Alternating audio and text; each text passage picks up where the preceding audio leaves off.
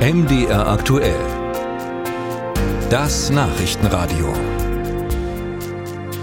In Sachsen wird in genau einem Jahr ein neues Parlament gewählt, am 1. September 2024. Und es deuten sich große Verschiebungen an. In einer frischen Umfrage wird die AfD als stärkste Kraft ausgewiesen und überholt die CDU von Ministerpräsident Michael Kretschmer.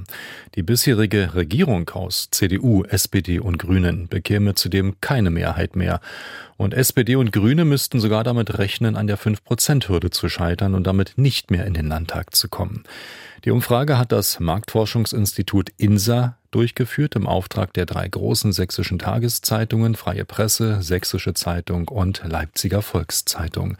Darüber haben wir mit Hanna Super gesprochen, Chefredakteurin der Leipziger Volkszeitung.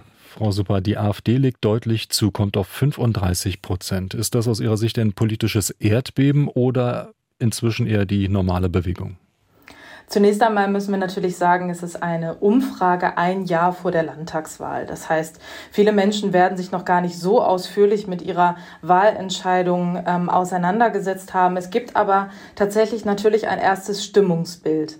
Von einem Erdbeben würde ich noch nicht sprechen. Und es ist auch keine wirkliche Überraschung, dass die AfD im Aufstieg ist. Das hat sich die letzten äh, Wochen und Monate natürlich auch im Bund und auch in anderen Bundesländern wie beispielsweise Thüringen, wo ja ebenfalls Landtagswahl sein wird, schon angedeutet dass es in Sachsen am Ende auf einen Zweikampf zwischen der AfD und der CDU oder vielmehr zwischen der AfD und dem ähm, amtierenden Ministerpräsidenten Michael Kretschmer hinausläuft. Auch das ist nicht zum ersten Mal so.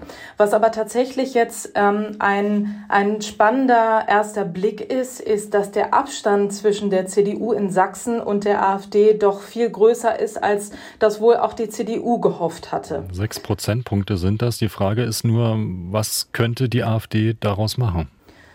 Die Frage ist ähm, nicht nur, was die AfD daraus macht, sondern auch, wie die CDU jetzt darauf reagiert und wie sie versucht, den Abstand vielleicht zu verringern.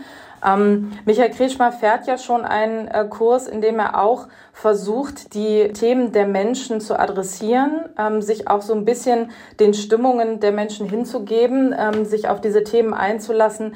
Wenn man sich beispielsweise mal anschaut, letzte Woche war ein großes Thema, dass Herr Kretschmer mal wieder ähm, gesagt hat, die Energiewende sei gescheitert. Man kann zu dem Schluss aktuell kommen, dass es dort nicht schnell genug vorangeht. Die Frage ist aber natürlich auch, welchen Einfluss hat auch er ähm, mit seiner Koalition und mit der Politik in Sachsen darauf, dass solche Projekte gelingen können. Wenn wir uns beispielsweise anschauen, wie wenig Windräder weiterhin in Sachsen gebaut und genehmigt werden und wie viele im Gegenzug abgebaut werden. Also das sind ähm, tatsächlich Punkte, die ich glaube, die sehr wichtig sind in der Frage, wie sieht denn wirklich die Realpolitik aus und was verändert sich für die Menschen. Und man muss sagen, für die SPD, die Grünen und die FDP, auch hier in Sachsen, ist das eine wirkliche Hypothek, was sie hier mit sich schleppen. Die ganzen Streitigkeiten der Ampel oder das Gezerre um das Heizungsgesetz beispielsweise, das hat eben einen großen Einfluss darauf, wie die Menschen auch hier im Lande derzeit auf die Parteien schauen.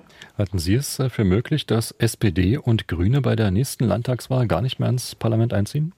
Ich finde es zu früh, da so eine Prognose abzugeben und dass die SPD in Sachsen ähm, nie mit überbordenden Ergebnissen triumphieren kann, das ist ja tatsächlich jetzt auch keine Neuigkeit. Was tatsächlich äh, nochmal beim Blick auf die Zahlen spannend ist, ist, das Ergebnis der Grünen. Ähm, die hätten auch nach unserer Umfrage deutlich verloren, lägen jetzt nur noch bei sechs Prozent.